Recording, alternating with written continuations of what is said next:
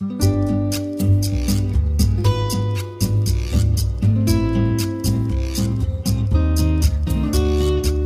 大家好，这里是站台广播，欢迎搭乘本条声波列车，我是一口大井子。我是李逵爱，进入二零二三年已经有一段时间了，状态怎么样？嗯，就还好，也这已经这已经小十天了，我好像没有看什么电影，我也不知道自己在干嘛，但是好像没看到什么电影，就是就是看时间流逝，是不是？对主要在看这件事情。也不知道在干嘛，反正时间就过去了。就是说过就过完了，就很多人在第三天的时候，我就看发微博，很多人在转什么建议重开这一句，三天了什么都没干。我也是，嗯，我也是，我今天我感觉就是巨困，我每天都巨困。然后这个开场，我天天跟坐我对面的同事在那边说，我说你有没有觉得二零二三年比二零二二年还要困？他 就说对。然后每次我在早上就刚上班之后问他，他都会给我这个回应。因为你们上班族就是很困，我在困这一点上还好，嗯就觉得我觉得每天有好多事情要做，但最后回头一看都没有做什么有意义的事情，嗯就是刷刷手机、看看剧，然后做家务，嗯，嗯。这样我的工作周报还是证明了我做了一些事情。我就们上班族，我就是没有周报可以写，就显得生活很空虚、很无聊。其实，在年末的时候，我给自己定了好多新年 KPI，但现在好像什么都还没有做。嗯，那要加油哦。好，说到这个，就是因为我们电台一开始我们要做这个电台的时候，其实除了影视类的分享之外，还是想做一些生活啊、活情感啊这样上面的分享。我们还能做情感 分不是，就享。那情绪吧，至少有。就因为我们还是想做一些互联网上的活人嘛，啊，嗯，然后所以就是原本是想等到就是我们的听众积累的比较多的时候在做这些分享，嗯，但无奈就是我们的数据跟不上野心了。虽然现在关注量不到两百，但我们依然决定跟大家分享生活了。对，数据实在是跟不上野心，然后我们就还是想聊一些我们想聊很久的这些东西。当然也是因为影视行业就还发现开了新的一年也就这样。对对对对对，我们现在目前就只有比较大的就春节档，现在我们都还没看到。然后春节期间我们也都要回家过年，可能接下来关于春节档的内容可能只会做一些前瞻。嗯，如果看到特别好的，会不会单开做节目呢？得好成啥样啊？嗯，就粘了再说吧，现在也太早了。对，等我等我到时候盘点盘点啊。对，那所以我们就想开启一个新的板块，就叫呃生活站，就是我们除了影、影视内容之外，就是想用这些内容来填补一下我们的节目。那每隔一段时间，我们就会就一个主题进行分享，来聊一些生活相关的内容。嗯，对，因为我们本身也日常经常一块儿吃饭啊、聊天啊什么的，就等于把这些内容记录下来。嗯嗯，但可能就更没意义了。就是大家可以在呃，大家可以在做家务的时候听，可以在就做任何不重要的事情的时候，把它当成一个白噪音来听。嗯这就像我有时候做一些东西，就会开一些播客，嗯然后开一些那种议题呃不是很严肃的播客。对，嗯就是当一个伴随性的东西。对对对，嗯，那我们这个生活站第一期的主题要聊的就是我们想聊很久的一个话题。就是我们的宠物，我的狗，它的猫。对，因为我们创立之初就非常想聊这个话题了。李快老师每隔两周就想报这个选题，说不然我们聊这个吧。终于，我看今天之后他还想聊什么？因为我们家狗实在太可爱了，我真的太想跟大家分享一下了。对，呃因为其实我们两个的身份就是他养狗，然后我养猫嘛，就是他是一个呃，李逵老师是一个呃育龄一年的妈妈妈，是不是？对对对 小狗妈妈。呃，新新手狗妈妈对，新手狗妈妈。然后我这边就是一个有呃呃四年经验的一个呃老手猫爸爸，单亲猫爸爸。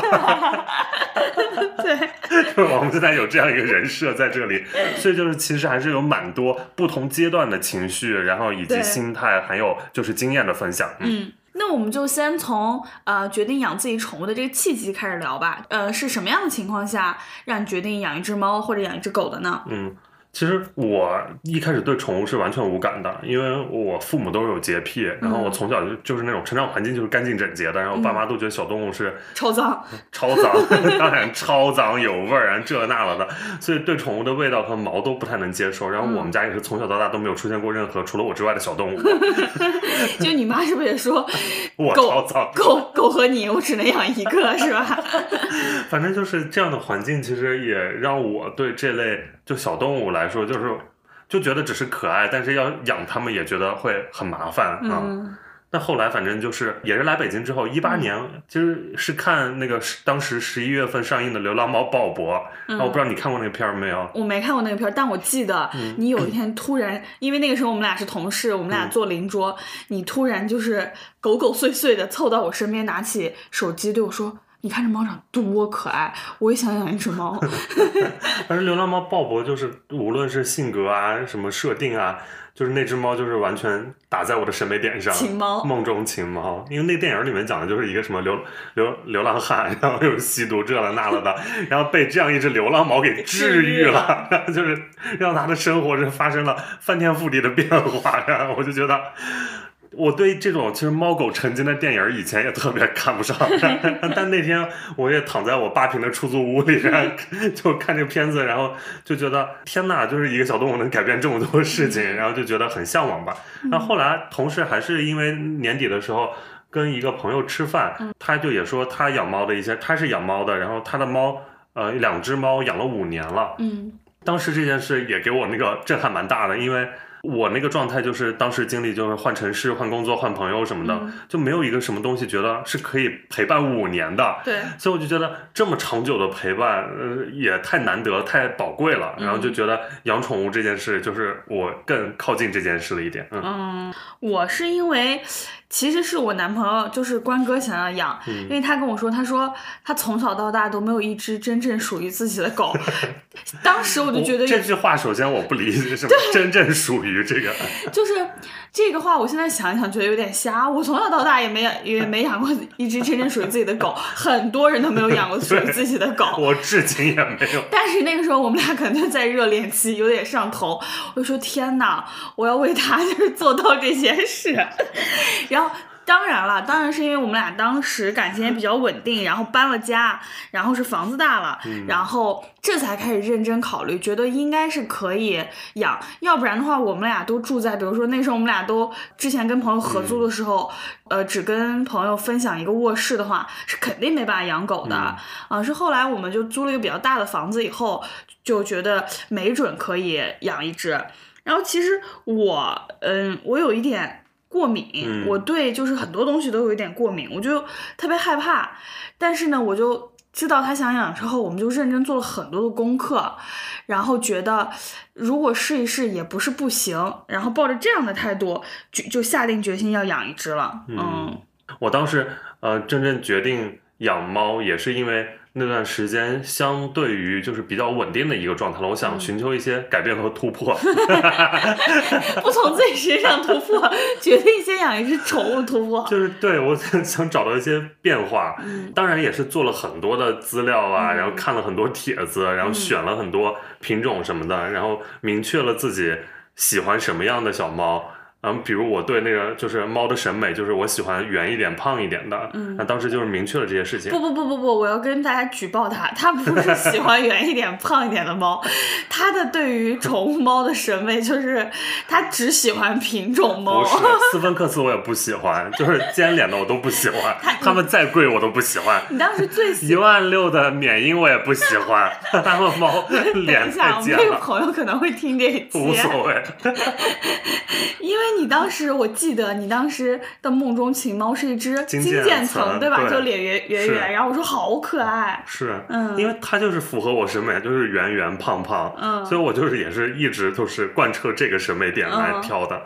那反正就是呃寻找一个生活状态，再加上我当时那个租的房子也比较小嘛，那养猫就我不得不可能要换一个更大一点的或者主卧，就以前可能能住次卧，因为猫不像狗，就是它的条件还没有那么高，就是要求的居住环境。嗯。然后所以就是呃，在后面一年，就是我一九年年初开始养猫，我就先搬家，嗯然后再决定再养，再接猫进来。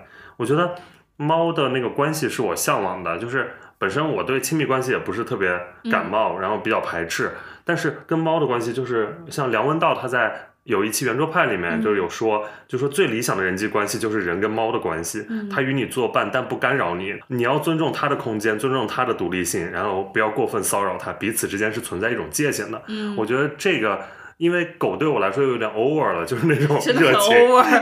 所以我就觉得猫是一个刚刚好的，然后也是我比较喜欢的那种相处状态。嗯，我当时也考虑，就跟关哥聊过，说我们如果要选择养一只宠物的话，那猫 O 不 OK？嗯然后他是从小到大养过太多只猫了，嗯然后他对猫就没有那么感兴趣。虽然他也觉得猫很可爱什么的，包括他跟他以前的室友嗯的那只猫，一直都是由他来就是打理啊、收拾什么的环境。然后他就觉得猫，他反正就是你这个呃跟猫关系的这种对立面，他就觉得猫，他跟猫之间还是太有距离。嗯，他想养一条就是真正属于自己的小狗。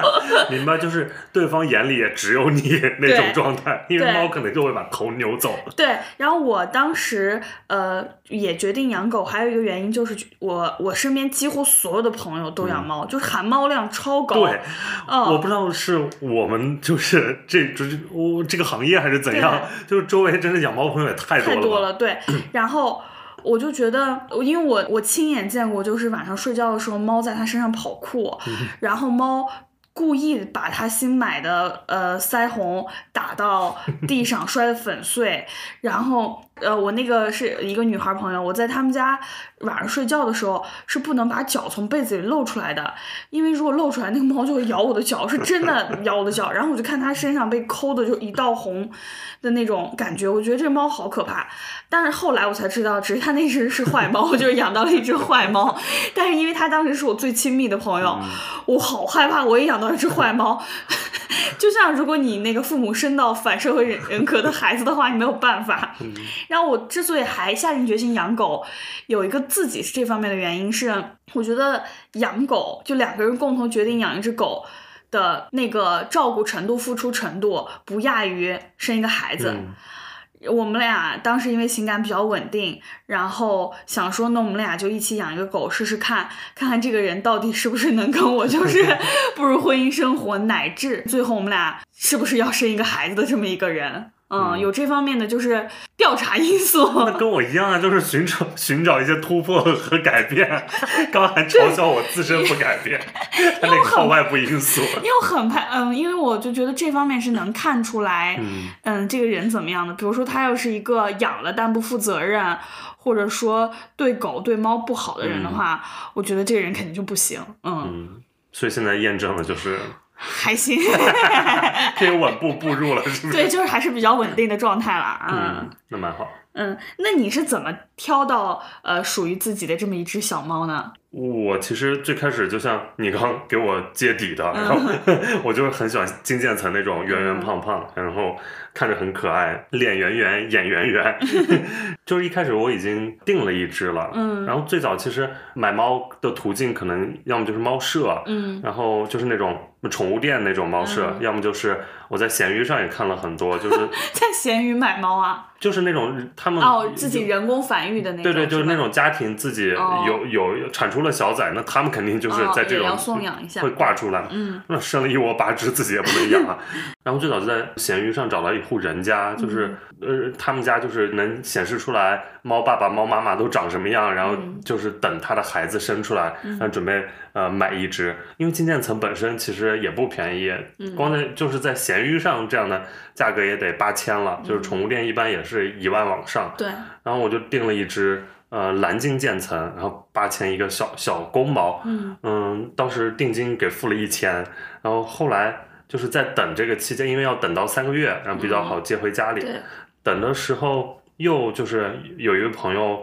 呃，有说他因为知道我想养猫，他有介就介绍说他家猫之前产的小猫，然后本来是女方那边一直在养嘛，就也是一窝猫，但是因为猫也多也大了，就是可能没办法养那么多了，嗯所以就是想往外就是送一些，然后就问我感不感兴趣。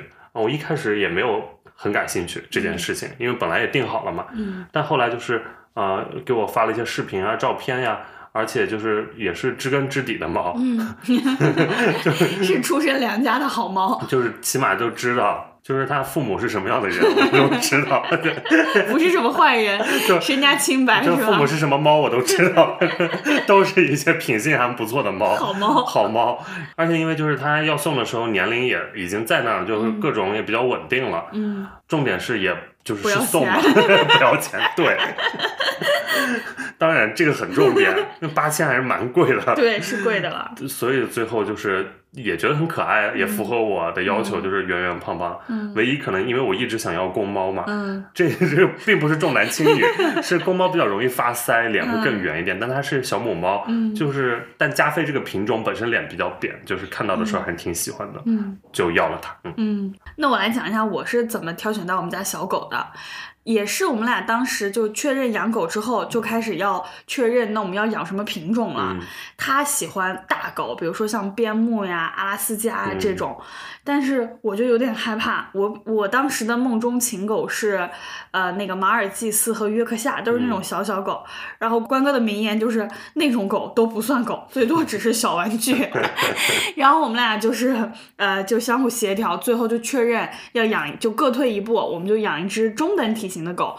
然后那个时候就是那中等体型的狗，我们就在几个呃类目里类目里面开始挑，最后就确定想养一只柴犬。然后我们当时确定养了柴犬之后，我们俩还斥巨资 去柴犬咖啡店，就是体验了一下，对，体验了一下，撸了撸人家的嗯狗，看看这个狗的性格呀、长相啊，跟亲人程度都怎么样。养了我们家狗，现在再回头看看，那柴犬咖啡店里的狗真的一点都不可爱，没有我们家狗可爱。说来也是真的很巧，就是命中注定。我跟他确定要养一只柴犬之后，我们俩就可以开开始看各种犬舍呀什么的，就准备也是看一些正规犬舍，因为很怕买的那种病狗啊、嗯星期狗什么的。但当时其实我们还没有正式开始看，只是就是确定了这件事，嗯开在在做功课。然后我们一个共同朋友，他的另外一个朋友。他不在北京，他自己家里就是养两只柴犬，然后还开了那个就是像宠物咖啡店那样的地方。他们家的柴犬呃下了一窝小狗，然后当时朋友就给我们介绍了一下，就说我们要不要，然后就真的就看到了自己命中注定的小狗，而且当时那窝里边它是有呃有四只，然后有一只是。白柴，我们俩当时不是很想要白柴，就只只想要一只赤柴，然后剩下三只是赤柴，然后其中有一只是公的，两只是母的。然后那个公的呢，被那个主人的朋友早早就定掉了。嗯关哥当时心里就很失落，因为他就很想养一只公狗。也想要，我就是重男轻女。我说为什么呢？他说这倒跟呃什么重男轻女这个肯定没关系，因为在他的印象中，他觉得狗就应该是公的。嗯，我说你这多好笑，没有母狗哪来的小狗？我说那现在没办法，因为人家那只早早就被定掉了，然后剩下还有两只都是母母狗，然后是小狗，我们俩就在那两只里面选，因为当时。那个店家是不在北京的，我们只能通过微信，就是一些视频啊、照片什么的选。然后我一眼就选中了我现在养的这只小狗，它特别可爱，就是当时发过来的时候，那还是那种刚出生几天的幼崽状态，他那个手就是捂着眼睛，就那样萌萌的看着我，我就说我就要这只，然后就定了。然后后边。呃，关哥当时还在笑话我说说，你就确定是这只，到时候两只一搞混，你根本就分不清楚哪只是哪只了。然后后来在不断的发照片，就是不断它长大发照片和视频的过程中，我依然能一眼认出来这只小狗。然后后来我们就交了定金，说一定就要这只小狗。然后我们早早的就给它起好了名字，我们家小狗的名字叫小刘，每个人听到都会觉得很很好，呃很奇怪，说为什么叫小刘？以为我或者我男朋友姓刘，其实不是，我男朋友姓关，然后我姓张，我们给自己找了一个大哥 叫小刘，我们一家三口就是刘关张。然后确定好要养小刘之后，我们俩就开始置办东西，买笼子，然后我们俩就开始看书，开始看那什么柴犬养护指南，然后就是我就说生个孩子也就不过如此了，然后开始做功课。关哥那个时候，关哥那个时候每天跟着 B 站的 UP 主学嗯学训狗，然后写那个训狗笔记，自己满满写了就是那个备忘录满满写了好几页，然后从如何养、如何教，然后都做的功课做的很详细。然后我们俩就开始定它吃什么粮啊，定它住的地方。在狗还没有来的前一个月，早早就给它把笼子装好。那时候关哥失心疯到就是笼子里面是空的，没有狗，他自己蹲在笼子的门口，在那边。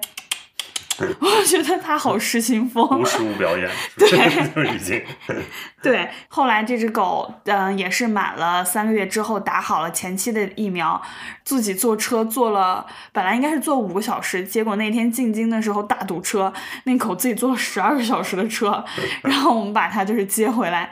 呃，我们开箱小狗的时候，大金的老师也在我家，当时那个就是很期待，就是开出一只 开出一只 超可爱，然后走出来，嗯，还是很萌的。现在想想那个嗯时间的，对，就是我养我们家福袋儿之前也是。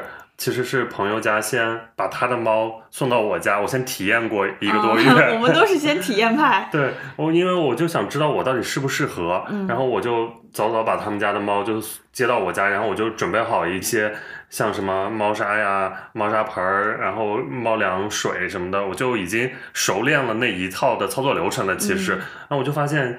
我还就是养猫这件事对我来说是 OK 的，我能接受的，所以最后才是决定，然后并且养了猫，然后把它接回家。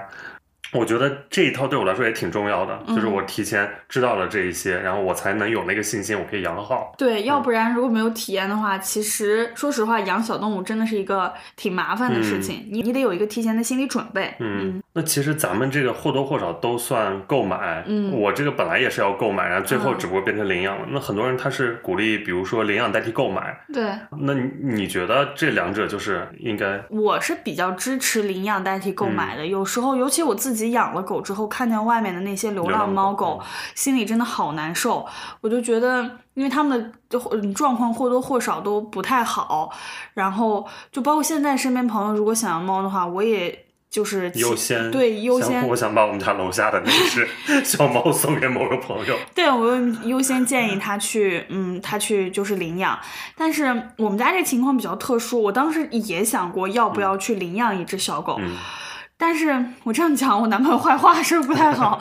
他就是觉得，呃，没有品种的狗可能没有那么可爱，真的就是嗯很很俗、很很那种的想法。他就是想养一只长相上特别可爱的狗。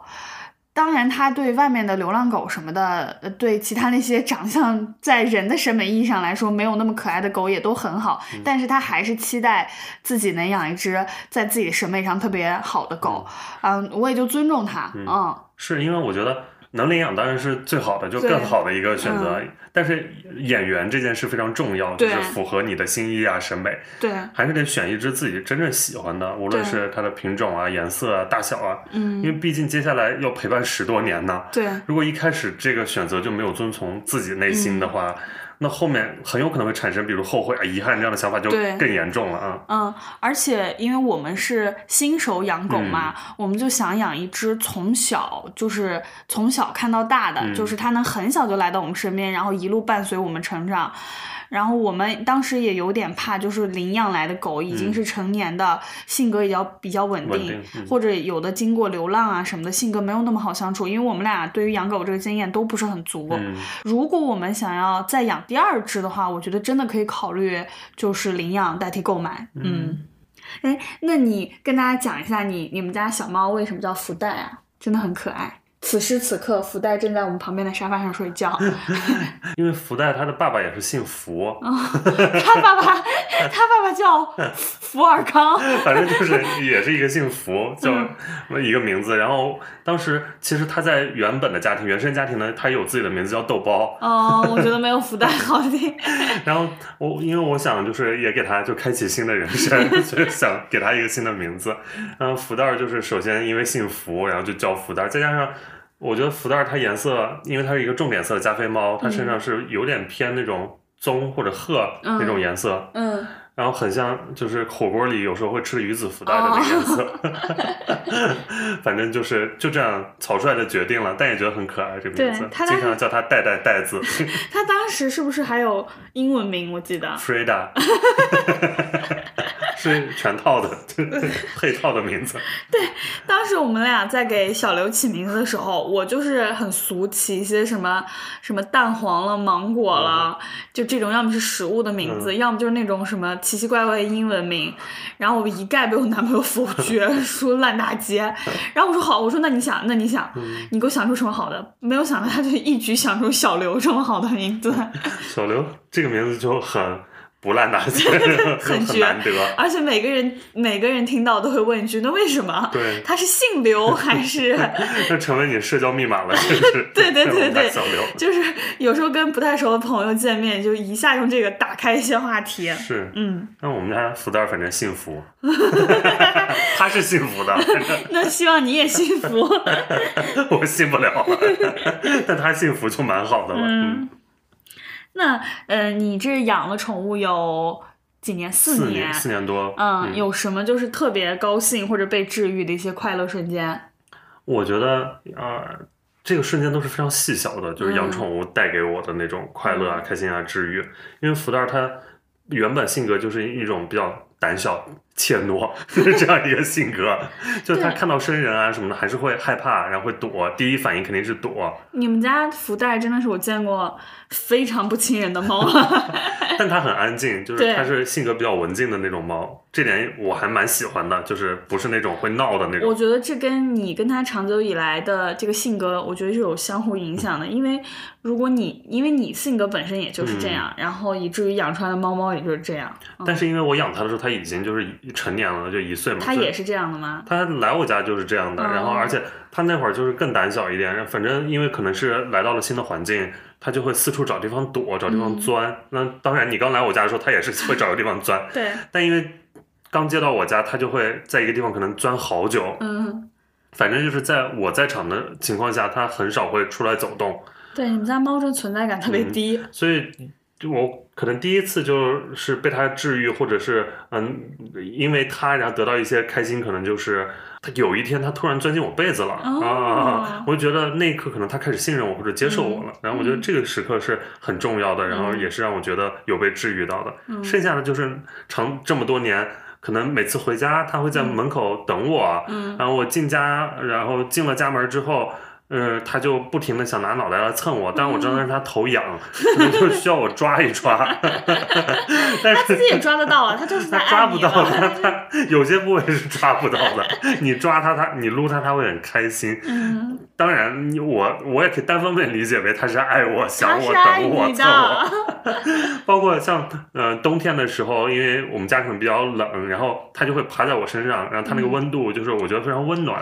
但是它夏天就不爱爬我，所以说明就是它也需要我的温度，你们俩就是相互取相互暖的取暖。。这个、嗯这个温暖我也很喜欢。嗯而且就是，比如有的时候，之前有一次遇到一些不好的事情，然后有负面情绪包裹我的时候，嗯然后在这种时刻，我比如躺在那儿，然后但他如果扭着走过来，头顶顶我，或者眼睛看看我那个圆圆的眼珠看向我的时候，我都觉得他在关心我。当然也是我单方面这样理解。就是在关心你。你这他在说：“爸爸，你怎么了？”你就很会相信猫狗成精的故事。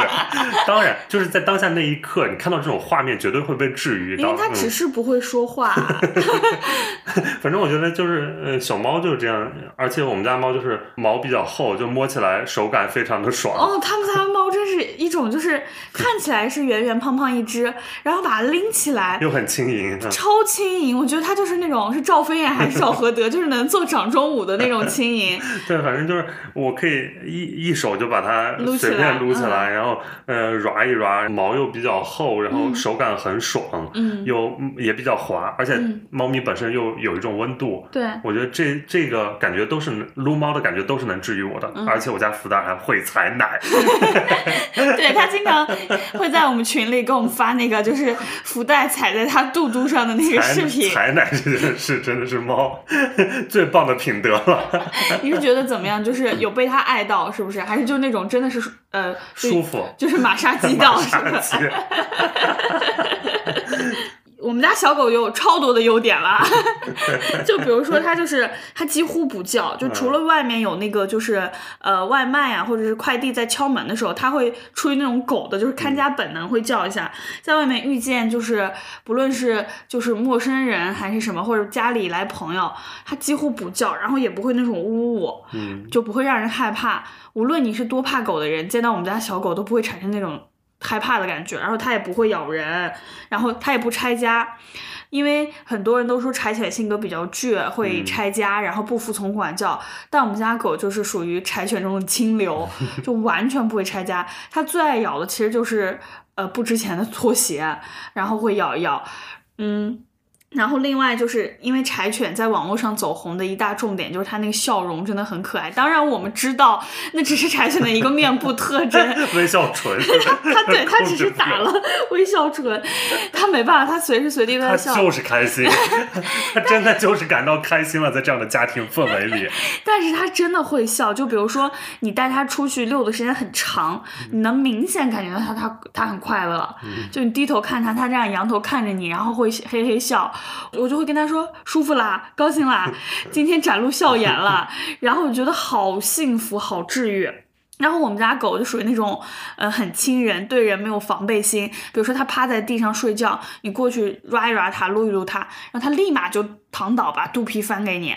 然后我就经常跟他说：“我说你这个傻狗，我说不能对任何人都翻肚皮。如果万一有坏人呢？坏人就把你的肚皮踩坏了，或者什么坏人就把你的肚皮打开了什么之类的。但是这种时刻，就是我一摸，我有时候可能只是想轻轻一抚摸，它一下子就躺倒，想让让我跟它来一场深度互动，真的太治愈了。而且我们家狗就是属于那种傻狗，就是我们在公园遛狗的时候，人家遛边牧。因为边牧喜欢就玩那种扔球啊，或者是扔石子儿的游戏，就扔出去，然后狗再捡回来，让狗去跑，这样消耗精力。我们家狗根本不用带球，也不用真正弯腰捡石子再扔出去，你只要就手里做事要扔，就就扔空气，然后它就会冲出去跑，然后再回来，然后再冲出去。这个游戏就是百试不爽。然后整个公园跟我们一起遛狗的这些狗友们最爱的事情就是用扔空气来骗小刘，然后全公园都觉得它好可爱，好可爱。就是同样的把戏，就每次都能骗到它。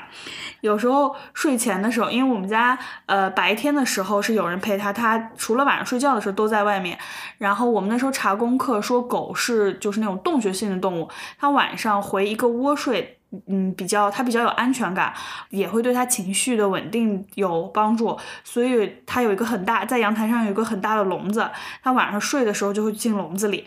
然后每天他能分辨出来我们是真的要睡了，还是做事要睡了。真的要睡的时候，它自己就会躲进那个呃餐桌底下，然后给我们躲猫猫。就是不让我们把它放进笼子里面，然后就跟我们绕。原来小的时候，轻轻一抓，轻轻一送，就能把它扭送进笼子。现在越来越大，晚上得。得跟他玩这种躲猫猫的游戏，得玩个十分钟左右才能把它送进笼子。但每天这十分钟就觉得好快乐呀，就是可以完全不用想任何事情的，嗯，跟他一块玩。然后每天，嗯，遛狗的那早上半个小时四十分钟，晚上可能长一点一个小时。每天这些时间跟他相处在一起，就觉得是一种毫无负担、特别纯粹的快乐。嗯嗯嗯，另外就是。嗯，狗跟人的互动感确实很强。就有时候我从外面回来，我刚出电梯，还没到我们家门口，我就能听见门的那边就有那种小狗踱步的声音。然后一打，期待你回家。对，它很明显在期待我回家，就是它能从我一出电梯就分辨出我的声音。一进门，哇，每天那个幸福的时刻就是它就开始扒你，就那种仰着头，然后呜呜呜的。超可爱，然后我跟我跟我男朋友甚至就是会争宠，有时候比如说狗朝我扑来，一直在那边跟我玩，然后他在旁边换鞋，就是说。我呢，我呢，这还有个人呢。Hello，能看到吗？然后，然后狗跟我玩一会儿，然后狗有时候就也很忙，需要两边兼顾，就跑到我这儿玩一会儿，跑到他那儿玩一会儿，然后跑到我这边玩一会儿，然后最后我们俩换完鞋，放下衣服和包，就说啊，好了，好了，好了，好好，然后狗才能稳定下来。嗯，就是最切实热烈的那种欢迎和爱。嗯，对，感觉就是小狗对人的那种喜欢，就是无条件的，然后 没有任何理由，就是由内而外非常充沛的情感。对，包括你去我家也是，每个来到我家的人，先要在我们家那个门口玄关换鞋的地方接受至少二十秒的这个 小狗迎接仪式。嗯，那其实养了这么长时间，除了除了高兴快乐的地方，其实也有很多。让你不那么高兴、暴躁甚至生气的地方，这就是养宠物的一些必有的代价吧？对呀，你们小狗这么热情，但有没有任何时间，就是并不需要它如此热情的时候，但它依然展现出来了这些的事？嗯，有，因为我们家狗是对任何人都热情，但是不是每一个人都每不是每一个人都是爱狗的人，就有时候在电梯里。有，它就我们家狗属于那种，你不能给它任何一个好脸色，你但凡就低头看它一眼，或者说啊这小狗真可爱，人家可能也只是礼貌性的夸奖一下回响，。他就必要过去跟人家就是互动。然后有的人就不是很爱狗，嗯我就觉得这就是有时候我也很为这件事苦恼，我就会就是跟小刘说，我说不是每个人都爱狗，你不要就是想要过去要、要跟人家，他不是要扑人家，他就是想跟人家让人家摸他或者是什么的。我说你就是如果真的遇见不爱狗的人，就踹你两脚。我就又觉得心疼，但又是你自己主动过去要扒人家的，你被踹也是活该。那他怎么说？他，嗯，他就笑了，又露出了笑容。又露出了一种憨憨的笑容，化解了这种尴尬。这种时候我觉得有点烦，就是我很怕，我主要还是怕，嗯、就是给别人造成不便。有时候电梯里可能会有老人啊、孩子什么的，遇到老人和孩子的时候，我一般都会让老人孩子先上电梯，我等下一趟，或者是把那个绳子紧紧的收在自己的手里，生怕就是遇见那种不太爱狗的人，就是。骂我两句倒还好，如果踹一下我们家狗，我会心疼死。嗯，而且有的人就是他跟狗根本就没有任何的肢体上的交流，我把那绳子紧紧的拽在自己手里，但是只要跟它就是共处在一个电梯间，或者说都不在电梯间，就是在进了单元门楼道到嗯、电梯这一小段距离里边，他只要看到狗就会露出不高兴的表情，说养这玩意儿，你 说这么脏的东西养它干嘛？好没礼貌。对呀、我们我们小区经常有一些人，就是关哥跟我说，他带着狗就往外走，然后旁边有几个老人在那边晒太阳，就只是看见关哥带着狗过去，说：“哼，现在这些人一天什么，呃，还养狗，听说他们还给狗还给狗洗澡，他给他妈洗过澡没有？” 我就觉得好荒谬啊！这种就是得不到太好赡养的老人，感觉就是自己孩子不在身边。对，那你有什么就是有被福袋气到的时刻吗？有超多，比如他就是有时候会，我长时间不在家的情况下，他就会乱拉乱尿。他可能自以为自己是在释放一些信号，然后来寻求我的关关注，或者是他以为可能他他很喜欢在我进门的地方尿一坨。因为他就想让你一进门就看到，他可能就是觉得尿在那在吸引我，然后我就闻到味儿就会回来了。他是你跟他一样，我在合理化他的行为，不然我真的无法理解。他又不是不会用猫砂，就只要我在家，他就能走进去用。哦但我不在家，他就可能在门口给我送大礼。他就可能可能就是给我一些信号和味道，他以为我也是靠味道回家的，哦就又被暖到了。那你就跟他，那你就晚上抱着他，附 附在他耳边跟他讲呀，我看他都讲了几百遍了。或者你就尿到他的猫砂盆里。但因为我们家福袋确实也没读过什么书，可能就讲了他也听不懂，没啊。我们的猫和狗都没去过学校哈，真的，因为我有一些就是认识的一些养狗的，嗯他们就是把猫猫狗狗接回来，真的去上学，然后都是为期至少一个月以上，就是学规矩嘛。学规矩，然后嗯包括一些跟人交流互动的方式，学费可不便宜呢，啊那还是嗯，不至于。我本来还想着，那我把福袋送过去。不不不不，我们已经不行了，因为我们的猫和狗都已经成年了，嗯成年了以后就很难纠正。明白嗯，，反正，但我觉得福袋已经算是非常乖巧的猫了，对它它不至于干很多事情而且。它也不会什么打破东西啊什么的。我我之前最怕猫的一点是，因为猫。能上去任何高度，嗯我很怕就是猫会就是爬在什么冰箱上啊、柜子上什么的。但是我觉得福袋还好，福袋只是会躲在沙发后面而已。但我觉得有的时候猫它是无法避免了，那我觉得是主人的问题更大一点。嗯比如会放，比如主人放很多东西在外面。那就容易被打，因为它小猫可能它只是跳了一下，哦不小心碰到，这种可能性也是有的。嗯比如像我记得我之前还是住一个主卧的时候，嗯，就我有一次买了一些东西，其中有一瓶香油，我就放在呃屋里了，就是还没拿来得及拿去厨房，然后后来我就走了。然后晚上回家就发现我那瓶香油就是被它就是肯定是不小心嗯碰到地上了，嗯，呃，但是就碎了，而且香油多可怕的东西，香啊！整个房间就有一种我觉得不是香，主要油碟火锅、油碟火锅的味道。然后而且被它踩中又到处就是但我没办法怪他这件，这明明就是我的问题，因为我没把东西收好。他肯定不可能故意要打翻这个东西，并踩得满世界都是。但那一刻我真的非常崩溃。你你这个故事就让我想起了那个特别有名的网络段子，就是什么什么呃猫还是狗，就是在屋里拉屎，呃那个扫地机器人就把它拉出来的屎这样来回拖，就铺满了整个屋子。然后他们家也有地暖，然后就把它加热了。然后主人一打开门的时候，就被那个味道就是撞出门去了。我觉得真的太恐怖了。反正我的香油满世界都是的时候，我在想，幸亏我不是一个美术生，在家里还是颜料板啊什么的，那不然一定很恐怖。嗯，那你有打过猫吗？我打过。大景的老师公开说他虐猫，就是那种会惩罚性质的，就比如会把它。带到他尿在地上那坨尿，就是先指一下尿，然后打他。啊，就是吼几句，因为他也听不懂我在说啥，我就随便吼一吼，然后再拍拍他的小屁股，打几下，就只是那种，肯定也不至于多狠吧，就是也不是下狠手，就是让他知道这是不对的，不然我也不知道该怎么教育这件事。是因为有时候真的很气，嗯，上次你在我家录节目，他把你那个充电线咬一口咬断。然后关哥不就是拿那个充电线在打他嘛？那应该算是打的最厉害的一次了，因为他还在那边叫。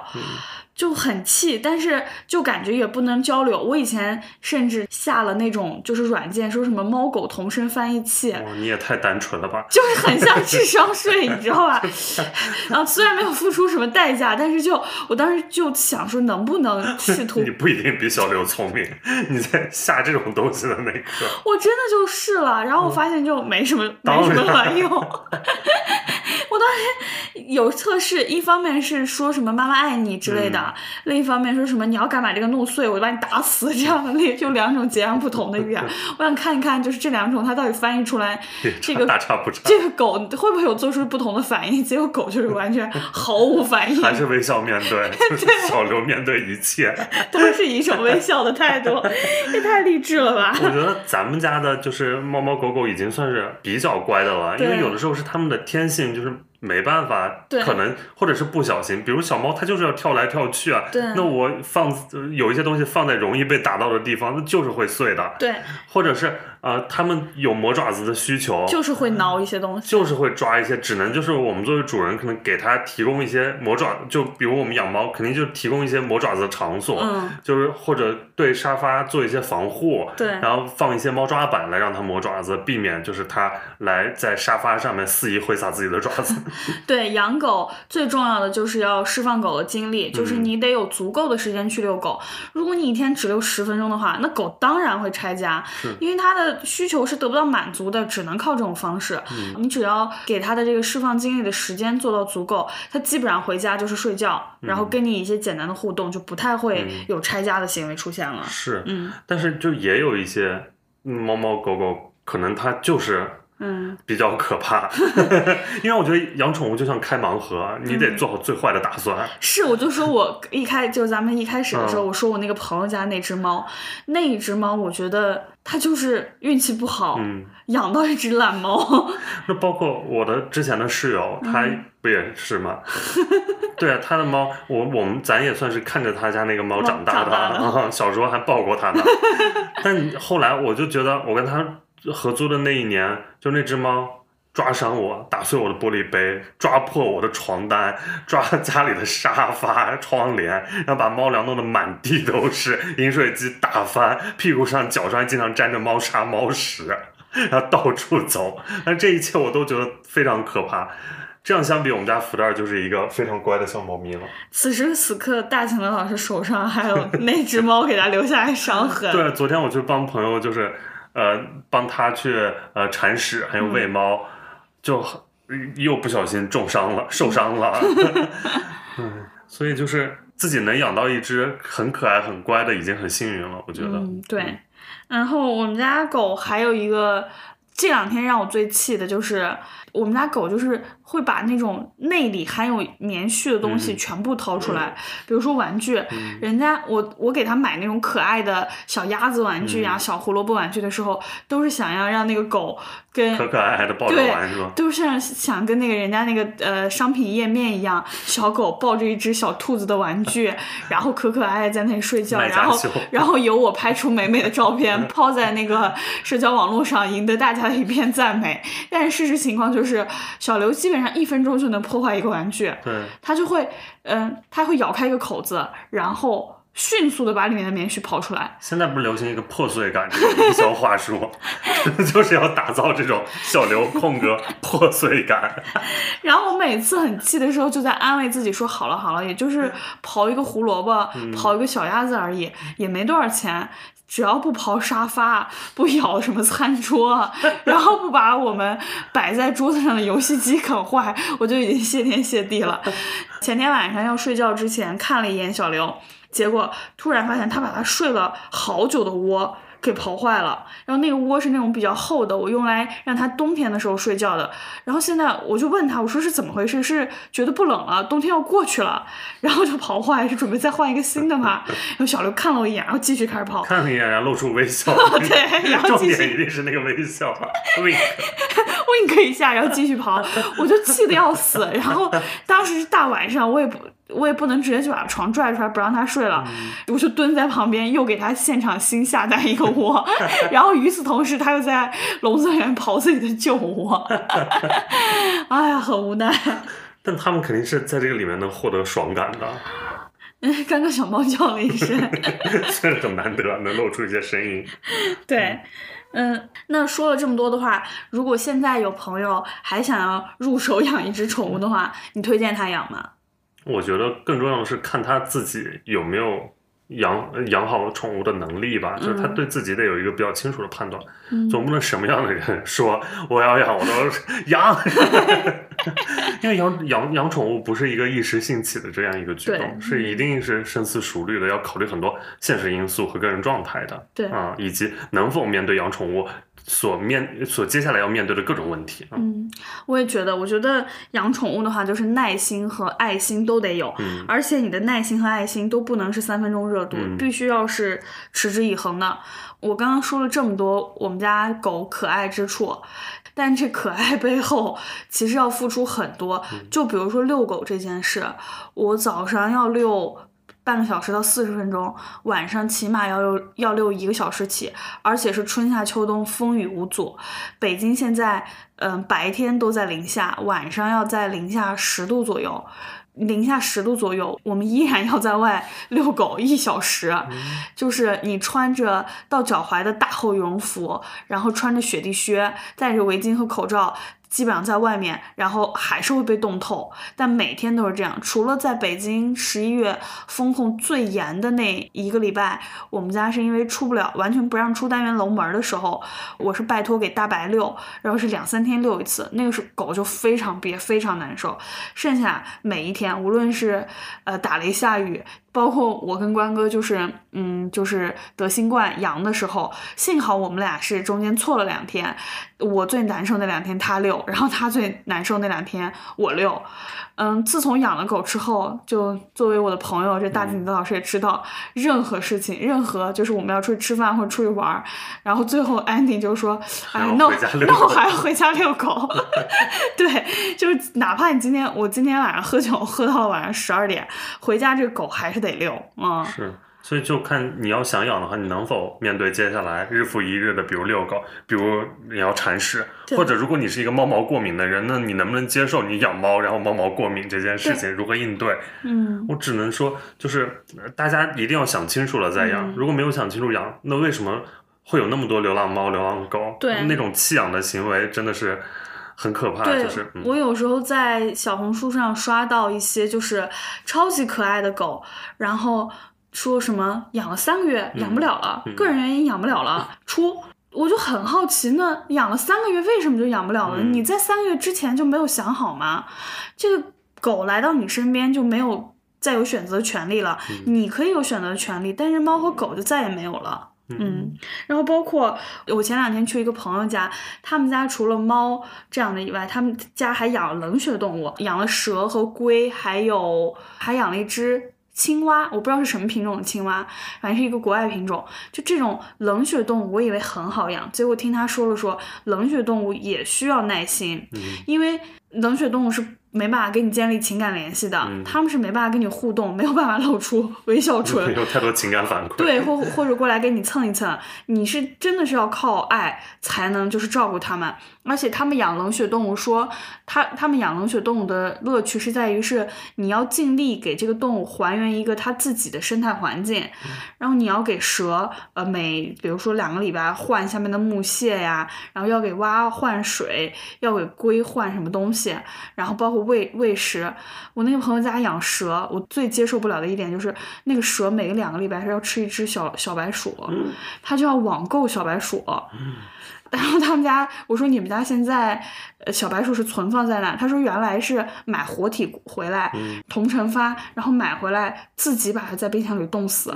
后来他们有点受不了这件事，就是跟卖家说好，你把就是。冻好的送过来，我说你别告诉我现在你们家冰箱里就冻着小白鼠。他说对啊，我说那我刚在你们家吃的饭是，他说哎我们有不同的层啊，就是肉是放在其他层，小白鼠是放在呃别的层，就很很很可怕。我这也是一个持之以恒的事情。不能吃活的小白鼠，活的比死的更可怕吧？因为他们就可以家里再养小白鼠，然后打造一个生态链，就生态系统有。有蛇有鼠，那我就不会再去他们家了。对，我就觉得，嗯，这就是一个时间很长的一件事情，而且我不是一个特别勤快的人，我能做到这一步，完全是出于对狗的爱。我晚上也不想出门，然后白天也想就是大睡特睡，但是你就会想到这个狗，它就是得。出去拉屎就得得出去尿尿，没办法，就是得得得带口出去。而且有时候我们懒，不是每一天就是都去公园遛那种长的，有时候就在楼底下遛一遛。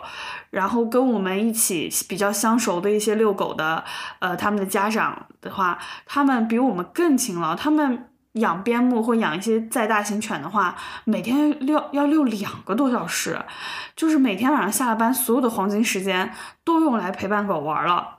就是这，这才是一个更大的一个耐心，嗯嗯，所以我就觉得养小孩之前养宠物，你更能知道自己能做到哪一步，然后对会能测试就是你是否适合做父母啊。对，而且嗯，说实话，养了狗之后，我虽然觉得养狗这件事是对我和关哥这个包括耐心啊，包括就是。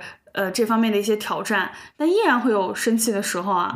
就有时候实在太懒，我们俩就会就说，要不你去遛吧，要不你去遛吧。那是育儿问题，然后如何教育啊？如何教育也发生过争执，因为我是比较嗯惯狗的那种，他是就是一开始接受的那种系统的训练是要 海淀爸爸对是要呃是要铁血养狗，就是一定要就是教教他们不能暴冲啊，然后嗯要尽尽量少喂零食啊什么的，但是我就觉得它就只是一只会微笑的小狗，多给它吃点零食又怎么样？它那么可爱，然后是会发生一些嗯，就是争执，但是总体来说还是听它的比较多，因而尤其是在它的这个养护和教导之下，我们家狗确实情绪比较稳定。哦。那因为我昨天刚好跟一个朋友吃饭，他也养猫，然后他已经换过呃两次就搬城市的经历了。我就说哇，你家猫真的都陪着你坐两次飞机了，就很少有小猫就有这这么这样的飞行经验的。嗯，然后我就问他，我说，那你工作也这么忙，然后又换城市，而且你还有很多出差，他是来北京出差嘛？嗯，我就问他，那你有没有一个瞬间是，就是觉得后悔养养了猫咪这件事？嗯，他他就说也。也是有过这种瞬间的，嗯，嗯，尤其是每一次就是要出差之前就要先想他怎么办，嗯，然后每次搬家要考虑，那还有一部分是宠物的东西，包括宠物它自己怎么运送，对，这就会产生很多的问题，嗯，那但他说还是开心比烦恼多，就是在这段过程里面，那我其实也一样，我觉得养宠物这件事就是肯定会有很多烦恼，但还是开心比较多一点，嗯。然后我们就是要做的，就是可能要处理好，比如租房搬家，然后出行旅游、过年回家这一系列的如何，嗯来照顾好宠物。嗯、对，而且我觉得这一点确实猫比狗要好，猫起码是可以独处的，独处一个礼拜，你只要给它放好了充足的水和食物是没问题的。但是对于狗来说，狗是必须要有人陪伴，有人遛，没办法离不开人。我们俩养了这狗的这一年，只有就是十一的时候回过一次家。然后其他的时候是没有出去玩玩过一次，有时候我们也在规划周末就出去一个那种两天的。然后第一个问题就是那狗咋办？嗯，因为我们不是很想送它去寄养，我们因为是去年十一的时候送去寄养过一次，还是经过我们俩考察了两三家之后定下来这一家，但依然不是特别让我满意。就是目前这个宠物寄养的市场环境就是这样，因为它有很多狗，不可能每天什么半个小时、四十分钟的给你遛狗，每天早十分钟、晚十分钟，然后狗狗得不到一个很好的这个精力的释放，然后剩下时间都在那个小小的屋子里面待着。那个小屋子有一个监控摄像头，我那段时间在家的时候，基本上每隔半个小时就打开那个摄像头看一下。然后狗前三天不吃不喝，我看见那个场景真的好想哭，当时就觉得，哎呀，不能再把它送去寄养了。然后今年过年回家，嗯，关哥就在想办法怎么样要怎么把狗带走。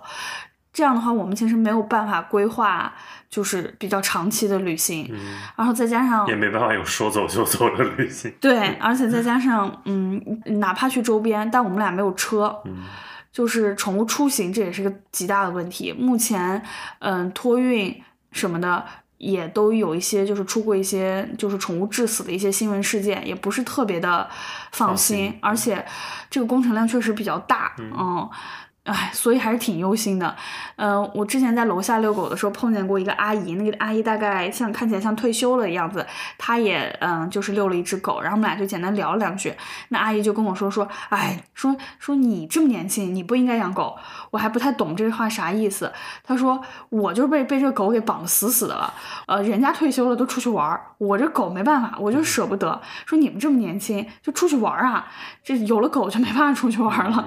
我确实，阿姨说的的。还挺对的，嗯，其实就跟有了小孩一样，就是你起码前些年的时光都要跟这个宠物小孩绑定到一起，嗯，而且如果你没有做好这样的心理准备的话，你养到狗的话，或者养到猫的话，你不仅猫和狗痛苦，你自己本人也很痛苦，嗯，所以就是决定养宠物之前，还是一定要一定要想好，对。嗯，一定要想好，弃养是一件非常可耻的行为。包括就是你这个盲盒，万一开的不好，对，你要怎么办？面对这件事情。我之前问过我那个朋友，就是我觉得他们家猫是坏猫，我问过他，然后而且那只猫本身不是不算是他的猫，那只猫是他跟他室友当时住在一起，他室友想要养一只猫，然后他就同意了，说那我们就共同养，但是是由他室友呃就是决定挑选带回来的，然后在搬家的时候，他室友就就不想。想要这只猫了，然后他说那就我带着它，嗯，然后后来他室友还想回来探望猫，他就不愿意，这就像离婚的夫妻一样，就是呃一方对孩子不好，然后等到孩子就长大了还想回来，就是就是无痛当爹或无痛当妈的话，让他坐飞机回来过寒假看爷爷奶奶，那怎么可能？就就就不高兴的，然后但是他就一直对这只坏猫还蛮好的，嗯。我好，我好刻薄，我在那边说人家猫是 坏猫。那个，如果你听到的话，就是我也不是故意的啦。也不是坏猫，就是不太跟符合自己期待的猫，它是一只嗯，习性训练没有特别与人类同频的一只猫，这样可以吗？那在你朋友眼中它是坏猫吗？不啊，对啊，所以就是只是你觉得它是一只坏猫，对，人家，在人家妈妈眼里还是自己的小宝贝呢。当然，对不起，对不起，对不起。嗯嗯，那如果再来一次的话，你还会做这个决定养小刘吗？不会。决绝啊！嗯，不是我讨厌它什么的，是因为我太爱它了。我记我虽然只养了它一年，但是就好爱好爱它。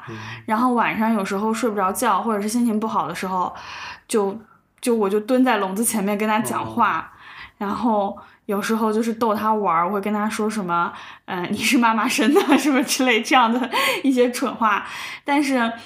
嗯，因为我养了宠物之后，一些短视频平台就我已经把我的那个短视频刷成了那个就是宠物专用号，对，宠宠物专用号每天都给我推这种猫猫狗狗。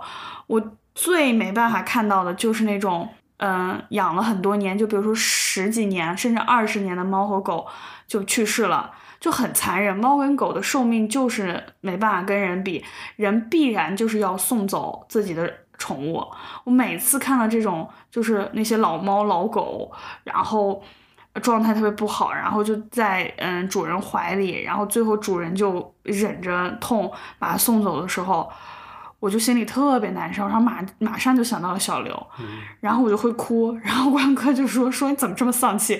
人家小刘才一岁，你现在就想好要把人家送走的时候了，但是我就没办法，我一想到小刘有一天也会先离我而去，可能那个时候我四十岁。然后哦不，哦 他他以为他会活到我五十岁，就是我那时候我五十岁，然后他要离开离开我的话，我真的啊，我一想到这件事，我现在就想哭。你难道要看就是自己，比如八十离开，然后小刘在床边，然后也快不行，然后你忍心离这样离开他？因为生命这个事情就是有期限的，无论宠物还是人都是一样的。我觉得先走的人是幸运的。但是如果嗯嗯，如果如果再来一次，我能。我预料到我会跟这个小狗产生感情，但是没有预料到我会跟它产生这么深厚的感情，而且这一切都只发生在这一年之内。嗯，嗯，唉，心里很难受可。能主要就是宠物的寿命太短了吧。对，嗯，你刚坚定的说不会，我以为说真的受够了每天早上晚上 遛狗，还有家里拖鞋被咬坏，如果再有一次我绝不咬了。我还以为是这样一番答案，没想到最后还挺是一个温情的答案。哎呀，刚我还想说也太冷酷了吧，如果如果就即使我我跟关哥现在只养了小刘一年，但是我已经跟关哥达成了一个一致，就是如果有一天小刘走了的话，我们不会再养任何的狗了，因为任何狗都不会再是小刘了。嗯是，好瞎呀！突然动情了。你回去给小刘讲这一串，小刘也只会回你一个微笑，就是还是随意的嘛，就还是微笑面对呗，笑一天是一天，是吧？小刘都那么乐观，你干嘛这么悲观啊？那你呢？你有想过跟福袋分离的那一天吗？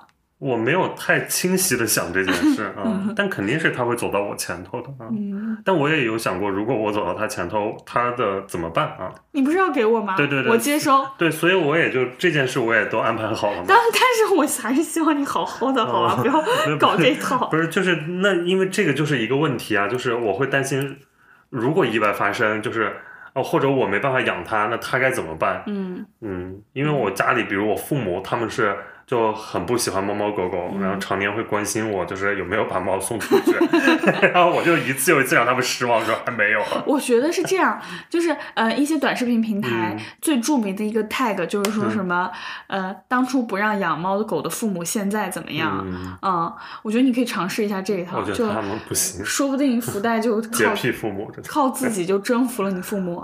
难。不过，不过我觉得这个 tag 也挺误导人的，嗯因为当然大家只把好的一面展示出来，就是是说父母说啊你你你带过来我就把你把它丢掉，然后最后他们就确实爱上了这个小猫小狗。嗯对它很好，但是其实也有很大一部分的人就是没办法接受。嗯嗯，你在确定要养猫养狗之前，一定要想好，如果你的家里人不接受怎么办？就包括对于女性来说，很多人都会以什么我怀孕了、嗯没办法养狗这样的理由来弃养。所以就是说，一定你得是一个成年人来养狗。嗯我这个成年人不只仅指代说你的年龄是成年人，你的心智、生活状态都必须得是一个成年人的情况下再来养狗。不要以什么我爸不喜欢、我妈不喜欢、我老公不喜欢、嗯我老婆不喜欢这样的理由来弃养。嗯而且还我们身边也听到很多例子，就是什么把小猫小狗送回老家嗯那种故事嘛，对就是可能父母能接受，但是。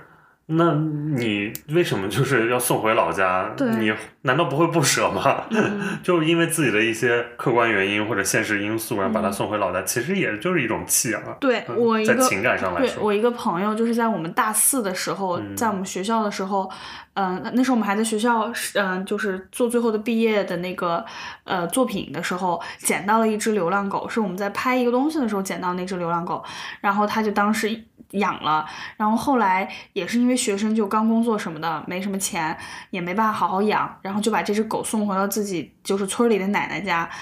觉得是应该还不错，就觉得在村里很自由。但是后来他回老家的时候，就发现，嗯，奶奶也不是不爱，但是就只是把它当做一个狗，就是那个养法是跟对就是家里是完全不一样的。对，就不是那种会给它吃什么狗粮啊，嗯。带它去洗澡那种养法，就是把它拴在院子里，嗯。然后这给给放养。给点剩饭什么嗯。吃，然后他就特别心疼，最后就还是决定把狗就是养在自己身边，嗯。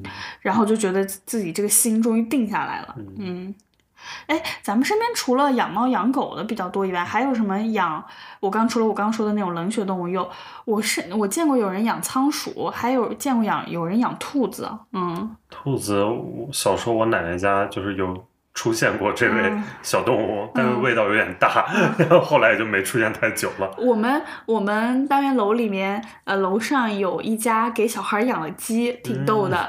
就是从那种小小鸡，然后养到现在还稍微大一点，小鸡也是咱小学的时候 都养过。学校门口会卖的，一块钱一只的小鸡，有那种彩色小鸡，彩色小鸡一般都养不活，很可那种怕。彩色小鸡，不染色的黄、嗯。黄色小鸡是可以被养活，我就养活过啊，不是我养活，是我妈给我养活过。嗯然后那个小朋友每天就是会下来，用一根细细的绳儿，就是嗯那个牵着那个鸡，每天会在楼下遛鸡。嗯，小刘每次见到的时候都想要扑上去，我就把他狠狠拉住。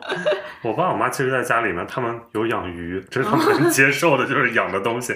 他们养过小乌龟，然后小时候可能家里有，我记得我在奶奶家还养过蜗牛，嗯，就是一些小学生会养的东西，蜗牛。我有一个特别离奇的经历，就是，嗯、我爸他们当时是就是在山上有一个矿山嗯有一个项目，当时是因为矿山嘛，就是需要一个呃看门的那种狗，当时他们是从那个就是西藏还是陇南那边带回来了一只。藏獒和狗的串儿，然后呃黑黑一只，当时生出来是一只小奶狗，大概也就巴掌大吧，就被我爸带回家里了。然后在送去矿上之前，先在我们家养了一小段时间，大概养了不到一个月吧。哦，那个时候觉得那只小狗好可爱，就黑黑一只小奶狗，然后每天喝那种什么牛奶还是羊奶，就我妈给弄。然后后来大概过了不到一年，我跟我妈就上上山去看我爸，然后那只狗就变成了一只。高一米、长一米五的一只大狼狗，就露出了那个自己有藏獒血统的那一面。然后我站在它面前的时候，因为它被那种大铁链子拴住，嗯然后冲我狂叫，然后我就往它旁边扔那个包子，嗯真的是一口一个，一口一个。然后我完全想象不出来，大概一年前它还是趴在我手上手心上的一只小奶狗。你没说吗？就是你小时候我还抱过你呢。那时候我已经不敢近身了，那狗就是完全变成一只有看门的大狗，不敢近身了。好可怕！嗯，所以就是难怪小猫小狗是最适合的宠物。对嗯，因为它们又有陪伴的感觉，嗯又不会让人觉得那么害怕。嗯，因为我就没听过我爸妈给家里鱼缸里的每条鱼起名字，常年听到的可能就是就呃时间过一段时间可能就有几条不行了，死了然后再换上然后新的就去对去店里面再买一些新的金鱼，嗯说这些新买的好看，然后就倒进鱼缸里面。我看到有一些博主他们养兔子和呃仓鼠的时候也大有讲究，嗯什么兔草、兔粮、兔子怎么吃营养的产品，然后包括呃看病啊什么，其实异宠看病真的很贵，嗯。我看就是就明星不是还有养鹅还是鸭子来着、那种嗯，宋茜不是养了一只小香猪嘛？啊，然后宋茜就很好笑，对那个小猪说：“说你在妈妈这里是就是是宠物是宝贝，你在外面就是一只猪而已，就会被别人吃掉。”嗯，那我们就聊聊今天最后一个话题，就是以过来人的身份跟大家讲一讲，嗯、养宠物之前需要做哪些准备呢？我觉得我们前面讲过的那些，基本上就是心态上要做的哪些准备了。嗯对你你要知道你要经历什么，然后面对什么，养了就不能后悔。嗯，然后其次那就是。呃，现实上面、客观上面要嗯。准备的一些条件上的东西，对，比如你，呃你当然要做好功课，嗯。那你要肯定要查清楚，呃，自己呃自己想养什么，然后嗯。是不是适合自己，然后养它你要需要什么东西，嗯，而且还有居住环境上面的，对，那你的房子适不适合？你像嗯。养猫跟养狗又不一样，比如嗯。猫可能活动范围就，呃，一个是一个卧室也可以，嗯但狗的话你要更大，而且你不能呃影响别人。如果你合租，你怎么养狗？对，嗯然后还有就是需要哪些东西，比如养猫，可能你提前准备好猫砂盆、猫砂，然后嗯猫粮、罐头这些也就够了，嗯也其实就就能养它了。对，然后它时间如果嗯接回家，然后就该做体检体检、打针打针、洗澡，然后就这些绝育事情。绝育，该绝育的时间绝育。我觉得，因为有很多功课还是要自己做的。对嗯，我也觉得，就除了我们前面说的心理准备和时间上的准备以外，我觉得大家还是要对经济上有一个小小的准备，嗯并不是说我们要怎么穷凶呃就穷奢的去养这样的一个、一个宠物，但是嗯、呃你基本的心理状态是要有的，因为嗯，说实话，猫跟狗看病都不便宜。嗯对，我们家狗，嗯、目前就只是因为，呃，除了就打疫苗啊、洗澡啊什么这样的情况进医院以外，还有过一次情况，就是他平常老从一个台子上跳下来，有一次只从一个比那个台子高十公分的一个台子上跳了一下，跳下来以后右腿右后腿就瘸了，嗯然后就开始一点一点的走路，就没办法，就马上带他去医院看嘛。嗯、小狗拍一个片子二百块钱，拍完发现一点问题都没有，我就跟我就问医生怎么回事，他说医生说这我也说不上。我说他既然没有问题，那为什么还一点一点的走路呢？医生说也说不上，你只能就再观察。嗯大概过了四十分钟之后，他就好了，就等于说我这两百块钱是白花、啊，当然也不算白花，就是起码求了一个自己的心理安慰。嗯对，然后还有这位朋友，就是嗯，有的猫就是可能病比较多，或者有的狗病比较多，嗯，进宠物医院。嗯，挺其实挺贵的，尤其我听说过几个案例，就是对于猫来说还挺严重的一个病，叫什么猫传腹，嗯，是可以治愈的，但治愈的几率可能没有那么大，但是花销但确实特别的贵，是，就是大几千上万，嗯如果你没有就是这方面经济上面的准备的话，呃，到时候也会很麻烦，对嗯，因为我我之前去宠物医院的经历就是看病这块儿，你随便做一做就是成百上千了，其实。对，然后每次要做一大堆，比如那些检查都还蛮贵的。嗯嗯，还有就是。哦，福袋还做过一次手术呢，嗯就是也都挺花钱的，嗯就上千了。我每次一进宠物医院就特别害怕，觉得这福袋也非常害怕，我每次带它要去出门做去医院，它就能看出来，因为我只要拿出猫包，然后它就觉得要去医院了，超紧张，把它抓进去。它它不知道我比它还紧张，在这件事情上，起码它不用消费是吧？它不用就是就付款，对很害怕嗯检查出什么。我觉得自己就化身那个我不是药神里那个老太太，什么什么穷病，世界上只只有一种病。是穷病。对，就包括呃，其实猫猫狗狗的一些呃用的东西啊、嗯饮食啊，其实档次的这个跨度非常大。你既可以就是吃呃十几块钱的一斤的狗粮、猫粮，那网上也有大几十甚至上百的猫粮、狗粮，这些都是丰俭由人的。虽然里面是有一些智商税的东西在，但是总体来说，贵的一些猫粮、狗粮用品，确实不论从营养成分还是就是适口性来说，都是要比便宜的要好。而且他们吃的好的话，对他们自己身体本身也好，就是会减少发病的几率。嗯，这个方面也是需要大家自己去选择，然后在自己的经济条件之内，我是觉得在自己经济条件之内给狗和猫做最好的选择。嗯，嗯，我觉得吃的值得注意一点，但什么？对猫来说，生活用品和玩具就没必要买多好的，啊，而且他们真的也没多感兴趣。有了嗯很多那些精美的猫咪玩具，他们最喜欢纸箱子是吧？对你任何一个快递的纸盒，他都能玩半天。但你买的精美的那些玩具，可能还看都不看一眼。嗯尤其是猫窝这种东西，嗯，经常在评论区看到都是说。挺好看的，就是就是不睡。还有，比如猫爬架，就我们那位朋友，嗯 他那个猫爬架也从来没有猫爬上去过，他那个猫爬架还蛮恢宏的啊。很恢宏又高级，四层，两只猫没有人上的，嗯大家还是会找自己喜欢的地方。对，就包括我们家养狗，就是嗯狗的那个，嗯、出去遛狗的那个，嗯、胸杯的那个链儿，你用一根十几块钱的屁绳是可以的，嗯而且屁绳就是相对来说是更科学的，它可以就是防狗暴冲啊什么的。但是总我们就心疼狗，总觉得那个狗会勒脖子，就会给它买胸背。胸背这个东西，嗯、你去淘宝一看，从十嗯、几十块到上百乃至上千，每个品牌嗯，都是有不同的档次。那个有一个特别著名的那个品牌出的各个颜色，有的主人会收集那个颜色，我听到的时候简直吓死。啥家庭条件？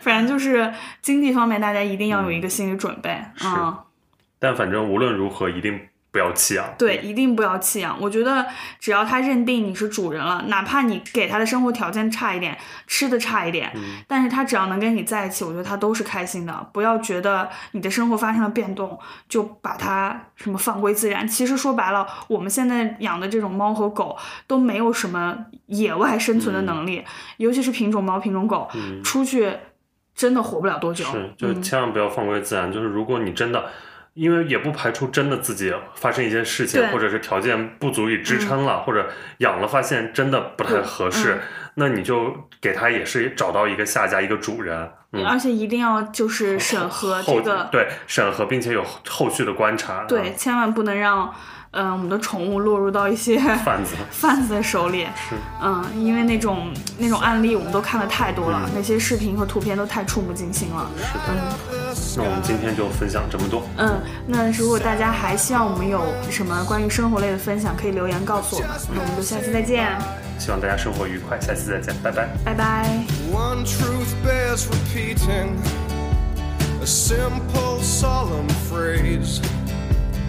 Everything is fleeting, everything will change. Cause all our lives are just satellite. Here and gone like satellite,